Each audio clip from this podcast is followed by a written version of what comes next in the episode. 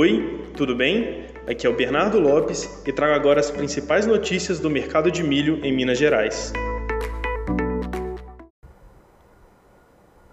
Chegamos à metade de fevereiro com o mercado de milho pouco aquecido e com grandes expectativas pela colheita da safra. Alguns produtores têm me relatado que meados de março será o ápice da colheita em Minas, incluindo volumes de milho. Essas informações vêm do Triângulo Mineiro e Minas Central, na região de Arcos, os compradores têm pressionado pela redução do preço da saca do milho, que hoje está cotada em torno dos 95 reais. Alguns lotes pontuais de sorgo, como em Unaíra 79, também foram reportados, mas sem avanço nas tratativas até o momento. Milho segue com volume baixo de negociações.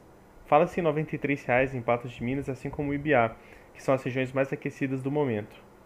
Sacramento também aparece com volume relativo de oportunidades, reportando negócios um pouco mais abaixo, na casa dos 90 a 91 reais a saca. Tivemos registro de venda CIF a 96 na região de Itapetininga. Para acompanhar mais de perto as cotações do mercado em qualquer cidade de Minas, instale o nosso app. E por hoje é só. Essas foram as principais notícias do mercado mineiro de milho, sorgo e soja. Continue ligado conosco para receber mais informações.